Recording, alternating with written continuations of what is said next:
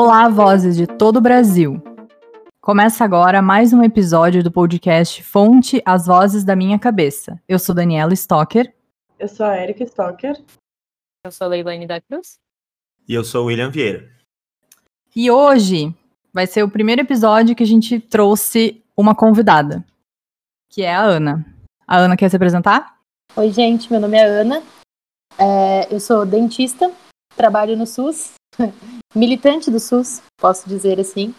E é isso, servidora pública e apaixonada pelo que eu faço.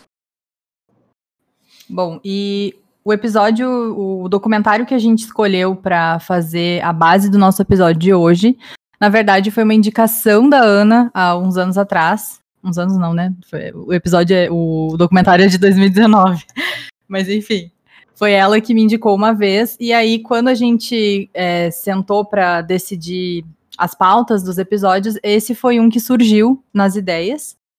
E o nome dele é Estou Me Guardando para Quando o Carnaval Chegar. Ele está disponível no Netflix e, assim como eu falei, ele é de 2019, então ele é bem recente.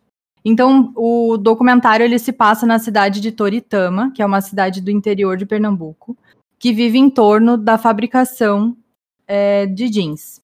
E por isso ela é conhecida como a, cidade, a capital do jeans. Então eles mostram a produção que é feita na casa das pessoas, é, que são conhecidas como facções. E o cineasta ele vai delineando esse cenário, mostrando a realidade da cidade. Então ele fala sobre o barulho das máquinas, fica bem evidente o calor né, que faz no agreste, a angústia daquela repetição do trabalho. Então todas essas características vão aparecendo durante o documentário ele traz aquela sensação também de um trabalho que não tem fim. E a coisa que mais chamou atenção, eu acho, para todos aqui foi as condições de trabalho. E horário de trabalho, enfim. É, eu, quando começa o, o documentário, já me assusta logo a entrada dele, que a câmera foca em várias pessoas carregando jeans, é, jeans jogado nas calçadas, na, no meio da rua, e a quantidade e e a quantidade de gente também me, já me deu um, já me assustou um pouco, né? E depois a gente vê também no, no documentário que a repetição, tem um momento do documentário que a câmera foca numa menina que ela tá fazendo, pelo que eu pude ver, bolso, é, e a repetição ela é tão perfeita que parece que é um looping, não parece que a menina tá refazendo várias e várias vezes aquilo ali. E como a Dani falou, né, uma das coisas que mais choca é as condições de trabalho extremamente inexistentes. A gente ainda vai falar, tem um, um tópico para a gente falar só disso, mas fica claro que eles comem em frente à máquina né, de costura, eles não têm um lugar adequado para sentar, é, tem vários depoimentos que a gente vê que eles estão em cadeiras totalmente de madeira, sem condição alguma. É, descanso ele é quase nulo, porque eles precisam trabalhar, eles ganham por produção, né? E esse documentário, ele não é um documentário de denúncia explícita, as condições de trabalho, embora essa situação apareça organicamente no filme, né? Qualquer pessoa que assistiu, acho que é, tendo trabalhado com condições já vai perceber como é. E o diretor, né, que é, que é o Marcelo Gomes, ele procurou projetar um retrato mais afetuoso dessa população trabalhadora. Ele até cita que o que ele acha singular é mostrar pessoas que estão felizes naquela situação. Isso dá uma rasteira na gente, porque ele tem como entendimento que aquilo ali não é as condições é, adequadas para se trabalhar, eu também tenho, as meninas também têm, eu acho que a gente chegou a esse, essa conclusão, todo mundo igual. Né? E é por isso que ele não confronta os entrevistados quando ele está fazendo perguntas e tal, e ele se limita a ficar em silêncio. Né? E aí ele ainda fala: queria que aquilo fosse doloroso, dando espaço à forma como aquelas pessoas veem seu trabalho. É a pintura de algo que está presente para que a gente tire as nossas próprias conclusões. Então, realmente, ele não, em nenhum momento ele afronta perguntando se eles acham que aquilo ali não é uma condição ruim ou coisas desse tipo. Ele realmente quer que a gente reflita e tentou fazer eles refletirem com o silêncio dele. É, uma das mulheres, ela fala da jornada de trabalho, né? Ela fala que ela trabalha uma sim, das 5 ou 6 da manhã até umas 9 ou 10 da noite. E quando ela vai explicar uh, como né, funciona é, esses horários, ela basicamente para para comer e depois no final da noite para tomar um banho, ver a novela e dormir. Então é basicamente isso a vida deles, assim, é trabalhar o dia inteiro para chegar em casa e dormir e no outro dia de novo. E eles recebem de acordo com a produção. Então eles só vão receber se eles produzirem. E aí uma delas, ela fala que, por exemplo, uh, eles recebem 10 centavos cada boca de bolso e 20 centavos cada, bra cada braguilha da calça. Então é muito pouco, muito pouco mesmo, assim, para um trabalho completamente exaustivo. E como eles recebem de acordo com o que eles produzem, eles acabam passando o dia inteiro produzindo para poder ganhar bastante dinheiro. E uma das pessoas fala, que eu achei que me tocou bastante a frase, que é qual a melhor profissão do mundo é nunca trabalhar para alguém. Tem uma cena que eles vão que o cinegrafista foi muito inteligente nisso, porque ele filmou o, a, as mãos de uma pessoa faz, colocando a braguilha no tecido. E é só isso. Coloca, coloca, coloca nessa repetição. E realmente parece muito como se fosse uma cena colocada várias vezes. Porque é muito automático. Aquilo ali já é memória muscular. A pessoa não tá nem mais pensando e pensando o que tá fazendo. E ele deixa o barulhinho da máquina tocando. E eu tava vendo com meu pai e ele se irritou com o barulho, ele tirava os olhos do celular e olhava pro, pra TV que tava fazendo documentário e falava, tipo, o que que tá fazendo? Sabe? Tipo, começou a ficar incomodado com um minuto que o cineasta deixou o som no fundo. E aí depois ele tira o som e coloca uma musiquinha de fundo. E eu fiquei pensando, imagina passar o dia inteiro ouvindo esse barulho, todos os dias. O quanto isso não deve ser irritante. Ele até comenta que esse barulho chega a dar ansiedade, chega a dar um nervoso de se ouvir. E é verdade para a gente chega a dar uma agonia, mas imagina essa pessoa ser obrigada a fazer isso, porque se ela não fizer, uh, que nem a braguilha é o que dá mais dinheiro, né? Entre 10 centavos e 20 centavos. Então, ela não tem opção de não fazer isso. E o que a Erika comentou do melhor emprego é trabalhar para si, né? Porque tu ganha referente ao que tu produz sem precisar pagar nada para ninguém. Tu não tem que dar uma comissão para outra pessoa, tu não tem que uh, dividir o que tu ganha, né? Tu, tudo que tu faz é para ti. E aí tu utiliza esse dinheiro da forma que tu quiser. Então, é, é, é muito louco assistir o, o, documentário. Na época, eu recomendei para Dani e para as meninas, justamente em virtude de, do quanto ele mexe com a gente. Então, quando tu termina o documentário, a sensação que tu tem é de que tu precisa discutir isso com alguém. Porque não é possível que tu sozinho esteja incomodado com tanta coisa e não tem onde colocar tanta raiva, tanta angústia, tanta, sabe, você termina o, o episódio, o documentário completamente desacreditado, assim. E é engraçado porque eu tinha visto uma vez e fui ver de novo para que a gente pudesse comentar sobre ele, né? E aí vendo essa segunda vez, é, eu, eu, tentava perceber assim se aquilo tudo que, que era feito por todas essas pessoas era um ato de resistência ou se era um ato de resiliência dentro dessa realidade que está posta, assim, sabe? E aí eu fiquei pensando, bom, um dia me ensinaram que todo ponto de vista é a vista de um ponto, né? Então eu tô, tô vendo esse, esse documentário a partir da minha realidade. A minha realidade é uma realidade completamente oposta à realidade do que essas pessoas vivem. Então, a, até que ponto viver essa realidade é resistir a uma realidade cruel que está posta, ou até que ponto viver essa realidade é simplesmente resiliência, aceitar o que está posto e se modificar para conseguir viver minimamente, sabe? E é engraçado porque enquanto a gente vê é, o documentário desenrolar, a gente fica tentando ver, em alguma medida, a incomodação dessas pessoas para com a realidade, né? Então, o tempo inteiro tu quer um sinal de que as pessoas não acreditam que aquilo é, é, é o que está posto, sabe? E isso é que é o mais incrível do próprio da própria pessoa que bolou o, o documentário, enfim, porque ele não impõe essa questão, ele não impõe o quão cruel aquilo aquilo é. Ele deixa que o documentário aconteça. E as pessoas vão fazendo a narrativa a partir da perspectiva que elas têm daquela realidade, né? Então, enquanto eu, eu vi o documentário, o que realmente me incomodava era isso que vocês já comentaram também. O quanto vinha essa fala da liberdade, do ser dono de si mesmo, do ser patrão de si mesmo, de ter liberdade para escolher os próprios horários. E aí eu fiquei pensando que liberdade é essa, né? De, de que liberdade essas pessoas estão falando? A vontade era puxar uma cadeirinha e conversar com essa galera para tentar entender do que, que eles estavam falando, se eles estavam falando a mesma coisa que eu. E aí eu fiquei pensando que a liberdade que eles sonham é a autonomia que eu desejo, sabe? Eu, eu preferia trocar a palavra liberdade pela palavra autonomia. Porque eu queria mesmo era que essas pessoas tivessem autonomia para pensar, autonomia para questionar, autonomia para resistir, para viver, para se colocar, para não se colocar, para escolher a realidade que elas querem viver ou para não escolher a realidade delas. Enfim, ter, ter autonomia para de fato traçar a própria trajetória, sabe? Sem ter uma, uma trajetória que está posta e está fadada, um, um, destino já certo. E aí, pensando em autonomia, eu fatidicamente fui parar em Paulo Freire, né? E daí eu pensei no livro do Paulo Freire, da Pedagogia da Autonomia, e fui tentar buscar alento, que Paulo Freire é sempre a pessoa que, que me faz achar que eu não sou tão ET assim. E aí eu fui, fui ler Paulo Freire para tentar, meu Deus, alguém me dá uma luz.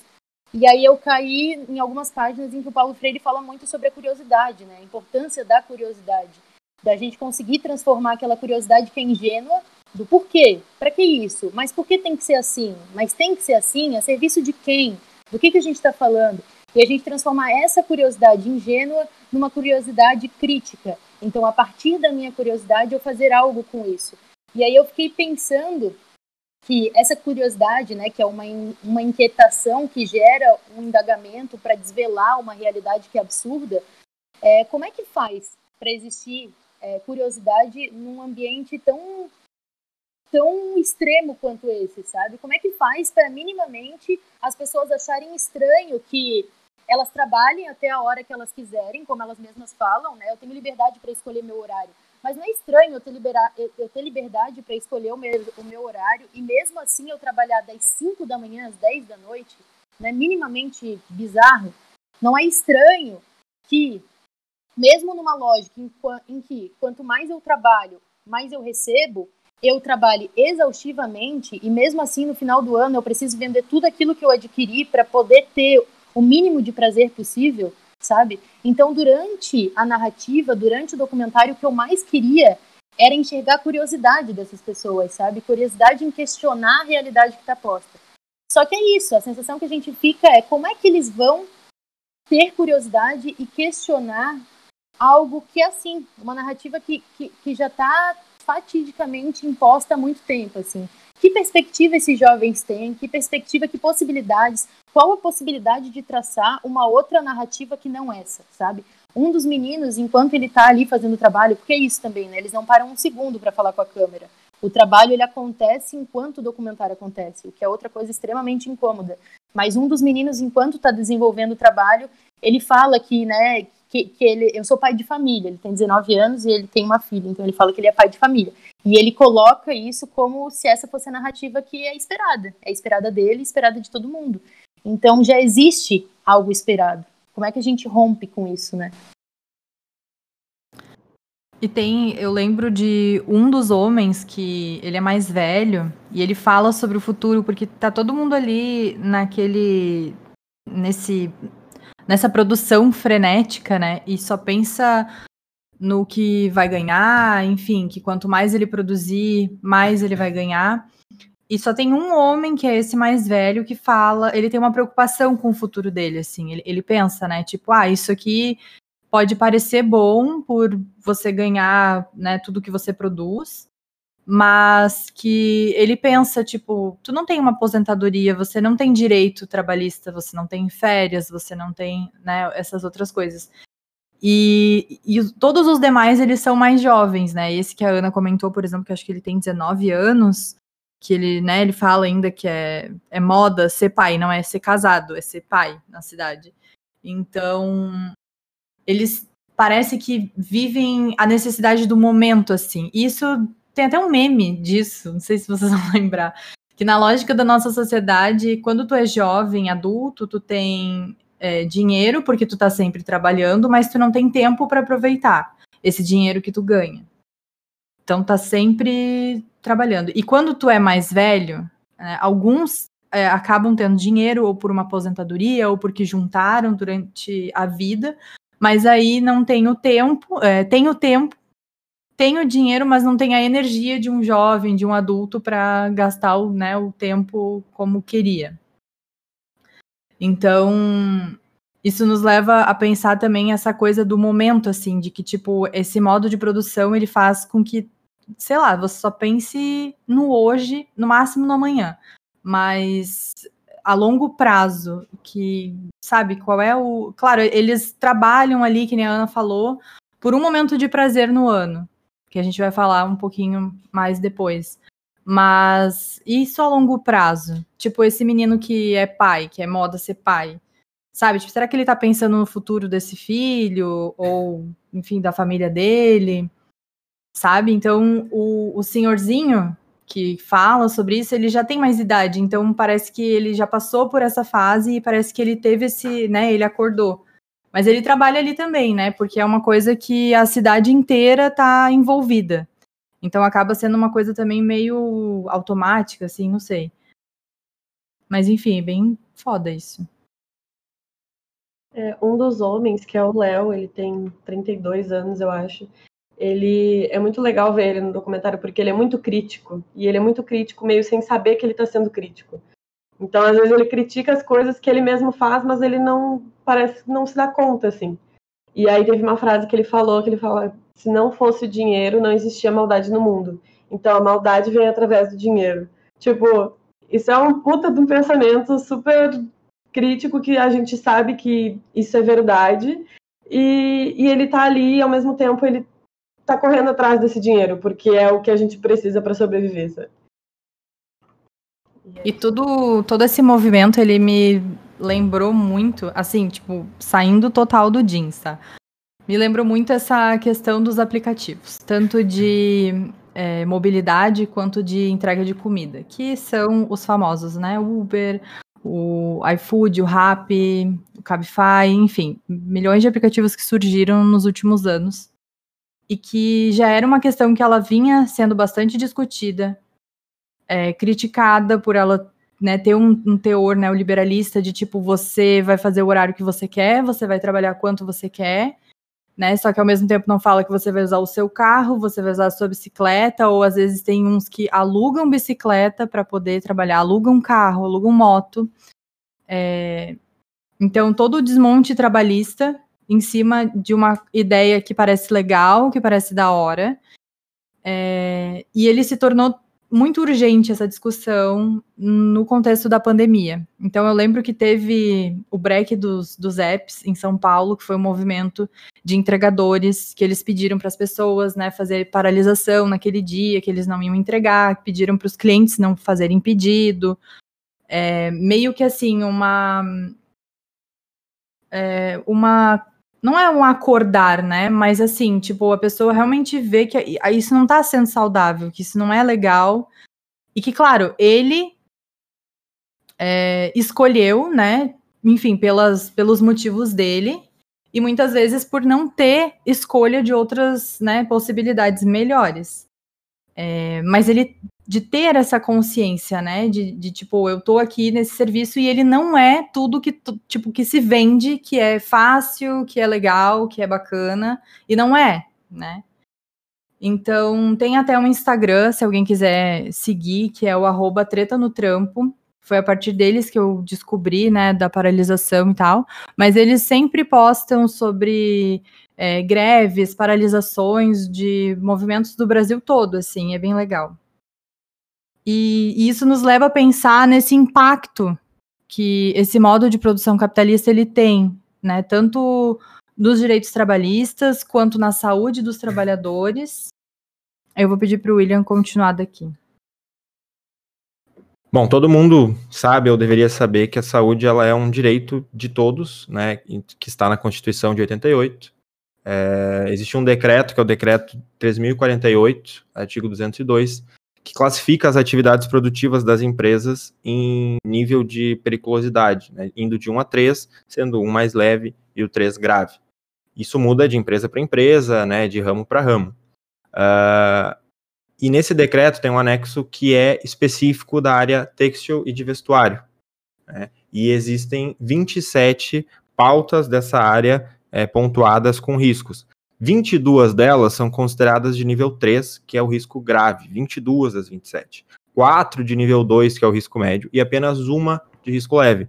Então, tendo essa informação, a gente sabe que trabalhar nessa área já é, é complicado, mesmo onde as empresas são regulamentadas e, e deveriam ter os médicos. Eu até achei uma pesquisa que tem uma entrevista de uma senhora, um artigo científico, na verdade, uma entrevista de uma senhora que é aqui de Blumenau, que é uma cidade da nossa região, que ela fala que quando ela trabalhava na, na indústria, né, em alguma empresa grande, pelo menos lá tinha médico, quando ela se sentia mal, ela podia ir no médico na hora, enfim, ela tinha tampão para os barulhos, uh, e quando trabalha nessas facções, isso não, não tem, né? E a gente vê o risco que eles estão correndo. E essas doenças, tá? Elas são relacionadas, que são relacionadas aos serviços, pode ser depressão, transtorno de humor, problemas na coluna, é, inflamações, lesões em músculos, tendões, traumatismos, lesões em punhos e mãos, sequelas decorrentes de traumatismos em cabeça, pescoço, tronco, membros superiores, inferiores e intoxicações, tá? Tudo isso é relatado dentro dessas facções, seja elas é, facções é, regulamentadas ou não. Então, vendo o documentário, principalmente o início dele, eu tive muito uma sensação de estar tá vendo aquele filme do, do Chaplin, que é o Tempos Modernos, né? Que todo mundo já deve ter visto na escola, porque acho que é o filme mais passado na aula de história e sociologia, porque fala muito da repetição, né? Do trabalho que é o meio fordista, que cada um tem a sua função e repete uh, eternamente essa sua função. Uh, isso, né, falando um pouquinho da minha área, porque eu não podia deixar de notar as consequências para o corpo desses trabalhadores, né, é que esses movimentos repetitivos, eles a, podem gerar quase 100% assim, de, de certeza que vão gerar uma possível LER e DORT, né. O que, que é LER e DORT? LER é lesão por esforço repetitivo, né, e o DORT é distúrbio osteomusculares, que eu, eu sempre falei errado né, agora, eu que é osteomusculares relacionado ao trabalho. Que é justamente isso, uh, a repetição, uh, principalmente do, dos membros superiores, né, da mão, do cotovelo e do ombro, para excessivo, excessiva carga. Eu também reparei muito na postura deles, nas máquinas com as costas curvadas, e agora, enquanto eles são jovens, obrigado, Dani, por arrumar a postura, Enquanto eles são jovens, isso não afeta tanto, porque tinha uh, trabalhadores jovens e tinha trabalhadores mais velhos. Mas ao longo da, da, da vida útil dele no trabalho, isso vai acarretar em lesões que não tem como se reverter. E não só na saúde do trabalho isso vai ficar ruim, mas como na vida dele. Principalmente naquelas condições, eles não têm uma condição de procurar médicos e né, terem especialistas e para poderem reverter. Então, uh, infelizmente, as condições de trabalho deles são, são muito ruins. Ah, no documentário mostrou várias facções, né? Que tinham facções que eram bem apertadinhas e tinham dois trabalhadores lá dentro fazendo esse excesso, e tinham lugares mais, entre aspas, organizados, com uh, uniforme, com cada um com a sua estação, né? Tipo, deu para ver que algum, algumas etapas são mais valorizadas e mais preocupadas, não preocupadas, mas tipo, são mais bem organizadas e bem quistas do que outras. Então, já que estão puxando sardinha para o próprio lado, eu vou puxar para o meu também e falar que, né, pensando enquanto eu vi, enquanto eu vi o documentário também, é, procurando de novo, né, algum sinal de resistência Fiquei pensando que talvez o sorriso fosse o maior ato de resistência da, dessa galera que compôs o, o documentário, assim. A Erika já comentou sobre o Léo, né, que é um dos, dos participantes mais mais engraçados do, do, documentário e em alguns momentos assim o sorriso dele parece ser bem é, enfim genuíno assim e dá de, de certa forma alguma leveza para o documentário é, mas, enfim, outro ponto que eu gostaria de explicitar é, era algo que liga um pouco com o que o Will trouxe, né? Do, de saúde ser direito e tudo mais. E tem uma das falas que acontece durante o documentário, de novo, né? Enquanto uma das moças está executando o, o trabalho, ela fala que não é todo mundo que tem o privilégio de ter saúde para trabalhar e ter o que comer. Então ela deixa claro ali que para ela não só aquele ambiente é ok, como ela reconhece privilégios que ela tem, tendo em vista que outros lugares as situações são muito mais precárias. Ela até cita a África, como, né, pô, na África tem gente morrendo de fome e tal. E aí me incomodou demais. E de novo, aquela vontade de sentar para conversar, né? Tipo, o que, o que, você, o que você acha sobre isso? Tipo, mas, mas privilégio como, sabe?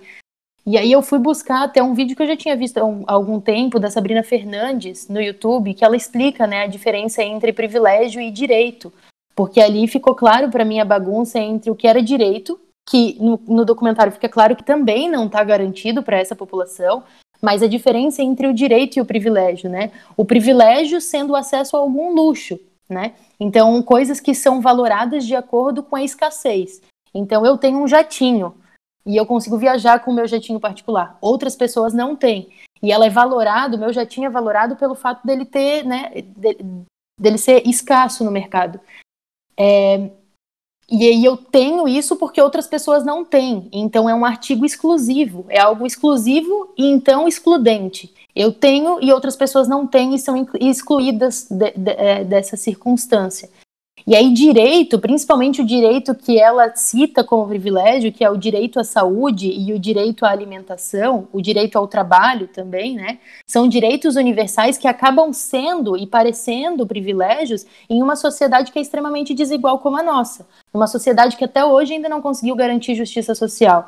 Então, como a gente tem uma sociedade que, constitucionalmente, tenta garantir, né, e diz que é direito de todos, saúde, educação, trabalho, lazer, né? Como a, a, nossa sociedade ela não consegue garantir isso, e aí a desigualdade fica tremenda, aquelas pessoas que minimamente conseguem acessar a esses direitos acabam se sentindo privilegiada. E, e o perigo disso, né? Porque daí tu começa a se acomodar na realidade que está posta. Porque, poxa, se tem tanta gente pior, eu vou sentar para reclamar da minha realidade, sabe? E aí isso, isso é, é muito complicado, assim, é muito complicado, e aí por isso que, que eu acho que incomoda tanto assim o documentário. E o quanto isso é fácil para desmantelar um direito, porque se a, a, sociedade não reconhece como um direito, é muito mais fácil você ir lá e simplesmente acabar com ele, porque não vai fazer falta para quem está nessa posição, né, de, de privilégio, entre aspas. Bom, e aí a gente se pergunta, e o carnaval? Onde que entra nessa história, né? Que o nome do documentário leva o carnaval. E, inclusive, esse episódio vai ao ar no dia do carnaval, por um acaso, não foi de propósito. Mas então o povo entra em desespero, né? Quando começa a chegar essa época lá em Toritama. E aí eles até se perguntam ali no documentário, em desespero por causa do trabalho, o, o diretor pergunta, né? E eles falam, não, em desespero para viajar oito dias para praia. Então eles fazem de tudo para ter esses oito dias de folguinha na praia. É, os moradores, trabalhadores, eles vendem praticamente tudo que eles podem, então geladeira, televisão, moto, carro, para poder passar o feriado de carnaval na praia. E quando o pessoal ali do documentário pergunta para eles, né, ah, o que, que vocês vão fazer quando vocês voltarem? Tipo, vocês vão vender geladeira vocês vão ficar sem geladeira. Ou, tipo, perguntam pro menino que vai vender, que fala que vai vender a TV, ah, mas não vai fazer falta? Ele falou, ah, vai fazer falta, mas quando eu voltar é só trabalhar e comprar de novo. E todo mundo fala isso quando perguntam. Ah, é só trabalhar e comprar de novo. Então, é um ciclo eterno de trabalhar o ano inteiro em horários, né, absurdos, assim, extensos, para vender tudo no carnaval, para poder passar o carnaval na praia e depois tudo de novo para poder comprar essas coisas que tu vendeu para poder passar o carnaval na praia. É, e me pareceu até uma pressão social, né? Tipo assim, se, se, tu não for, parece que tu tá excluído do evento do ano que aquela cidade, que aquelas pessoas têm. Por isso que eles fazem tanta é, loucura, entre aspas, de vender, de cogitar arrumar dinheiro com a agiota, né? Que tem uma moça que fala, ah, eu vou nem que eu tenha que arrumar dinheiro com a agiota, depois eu me viro para pagar. Isso é perigoso, a gente sabe. Né? E isso é uma coisa que surpreendeu até o, o, o, diretor, né, o Gomes. Essa tradição local de passar o carnaval à beira-mar, né? E que os vendedores precisam vender máquina, moto, geladeira.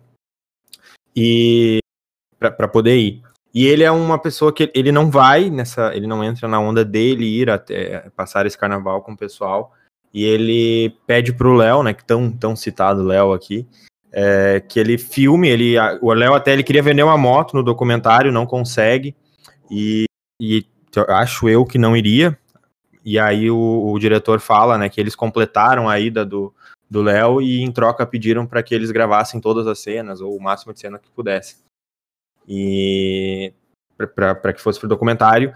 E é, o, o, Gomes é, ele não vai, até porque ele queria ver se então ele encontraria a Toritama de 40 anos atrás, que ele tanto é, pensou, né? Que ele falava que era o que ele conheceu com o pai dele, no, ele passa boa parte da, do início do documentário falando sobre essa questão de que a Toritama não é mais o que era quando ele foi com o pai dele.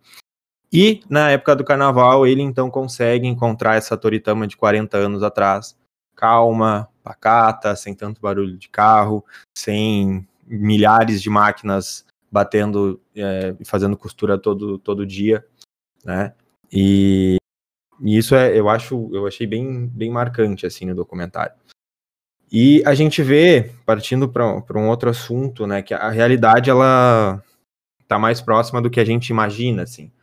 Eu, uma das coisas que mais me chamou atenção durante o documentário é que sempre que ele estava perguntando coisas, conseguindo informações, as pessoas não paravam para responder ele, né? Elas continuavam é, fazendo bolso, pregando, limpando, seja o que for. Tem uma senhora apenas, quase partindo para o fim do documentário, que ela para, que ela desliga a máquina, e, e é bem rápido também para responder ele, porque na maioria dos casos isso é, é, as pessoas seguem trabalhando porque elas precisam dessa produção. E isso já escancara né, uma precarização das condições de trabalho. Você não pode parar 30 segundos para responder um documentário que a, a, o local onde tu trabalha se disponibilizou a participar. Né? E, e, isso so, tudo sobre uma justificativa de aumentar os níveis de competitividade da, indústria, da indústria brasileira, né? E aí causa a perda do poder aquisitivo dos salários, né? Porque eles não têm salários, porque agora o salário deles é atrelado à produção, né? E no lugar do tempo de serviço, que seria aquele oito horas, né? Cinco dias na semana e tal, eles têm essa questão de, de, de ter que trabalhar várias horas para ter um salário. E eles perderam essa condição que foi historicamente conquistada e ajustada, né, de ter um salário, de ter direitos trabalhistas. Uh, e aí eu até queria trazer, porque eu achei um, um artigo da, da, minha região, que é uma análise sobre facções de Blumenau e região, de um economista, que é o Otto Guilherme, que ele fala que analisando a situação de 42 facções localizadas em Blumenau e arredores, que seria Indaial, Rodeio, Pomerode e Timbó, ele consegue constatar que regra geral é essa precariedade de condição de trabalho, de direitos trabalhistas, né? E ainda uma coisa que no artigo dele ele chama a atenção é que existe ainda uma quarteirização do serviço, né? É identificada várias vezes em facções de norte a sul do país, que nada mais é do que facções que já são exploradas por grandes empresas, né? Explorarem algumas facções ainda menores que eles, né? E, e passando isso, ele chamou de quarteirização, né? É, porque são facções que estão começando agora, não, nunca trabalharam numa empresa grande, não tem contato lá dentro para conseguir contratos, e aí eles acabam se repassando, até porque tem casos que, ah, tem uma máquina específica para fazer bolso, e aí a minha facção não tem, mas eu não vou perder o contrato. Eu passo para uma outra que tem essa máquina, mas eh, só vai precarizando, precarizando cada vez mais. Né? E aí tem um relato que numa, em uma cidade do Espírito Santo foi encontrados casos de a Erika lá no começo, da, uma das falas dela, falou, né, que ah, eles ganham 10, 20 centavos, isso é muito pouco. Quando acontece essa quarteirização, isso diminui ainda mais, porque nesses casos ele achou empresas que já recebiam 10 centavos por bolso, e aí repassavam para uma quarta por 6 centavos desse serviço, ficavam com 4, repassavam por 6, e por isso que cada vez mais precariza, e isso vai é, se tornando uma bola, e, e as pessoas vão trabalhando por quase nada. E isso vai muito de encontro com uma fala do diretor, numa entrevista dele, que ele fala que quando ele chegou a Toritama, me pareceu a Inglaterra durante a Revolução Industrial, com um modo de produção arcaico, sem muita consciência do trabalho. Vi que estava enganado. De me deparei com a última fase do neoliberalismo, que é promover a ideia do funcionário autônomo, que você é livre por ser dono do seu próprio negócio, quando na verdade é livre para trabalhar 16 horas por dia até morrer. E vendo o William falar agora, é, me veio muito uma coisa na cabeça que a gente se pega nas nossas relações falando assim, ah, você vai comprar esse negócio que é da China, ou é, sei lá, foi produzido no Vietnã, onde se sabe que tem trabalho escravo, né? Onde se sabe que isso é explorado. e as pessoas compram, mas a gente não vê que isso acontece aqui no nosso país, acontece aqui na cidade do lado, acontece. Tipo, por mais que a gente não saiba, isso é muito mais comum do que a gente pensa, sabe? E eu acho que isso é, vem vem de encontro, né, claro, a todo o nosso modo de consumo, né? A gente está falando aqui sobre roupas, mas qualquer coisa que a gente for parar para pensar, né, é, que a gente usa, que a gente compra, que a gente consome, tem todo essa esse caminho, né, que percorre. É, e aí eu fico pensando justamente nisso, assim, no percurso por trás da mercadoria que hoje a gente consome, sabe?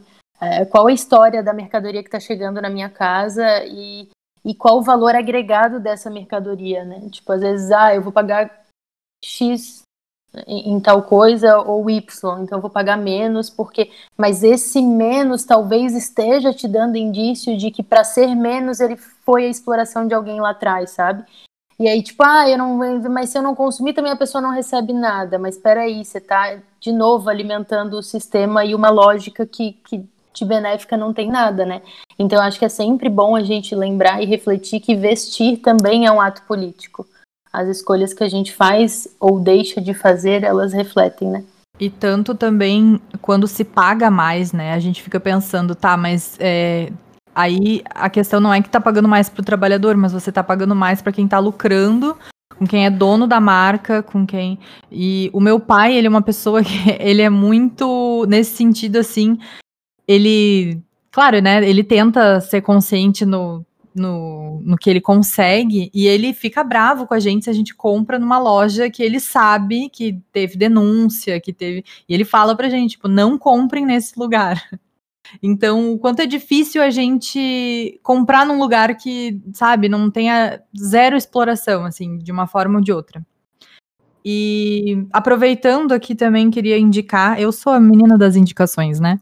Um aplicativo que se chama Moda Livre. Ele é do, de uma ONG chamada Repórter Brasil.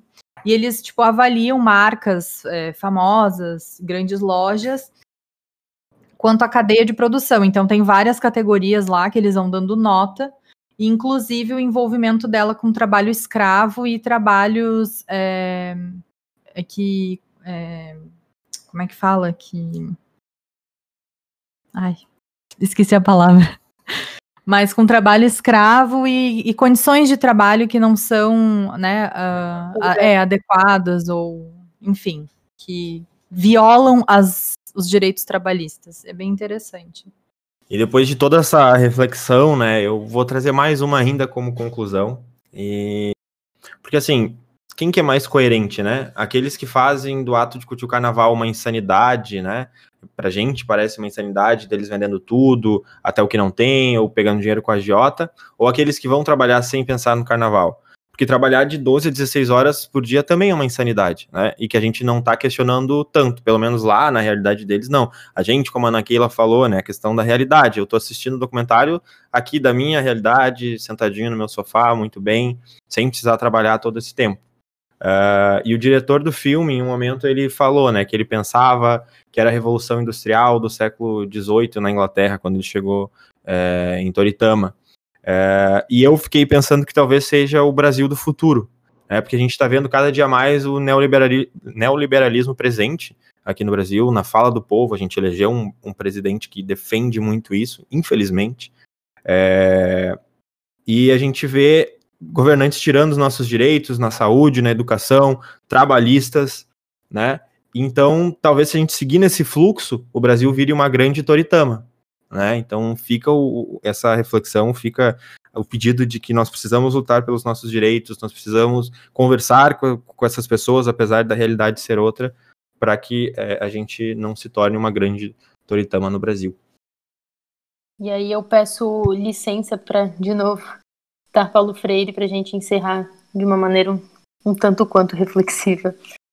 É, então... O Olavo Carvalho não vai, não vai querer ouvir esse podcast, né? Choices. Abre aspas. A minha raiva, minha justa ira, se funda na minha revolta com a negação do direito de ser mais, inscrito na natureza do ser humano.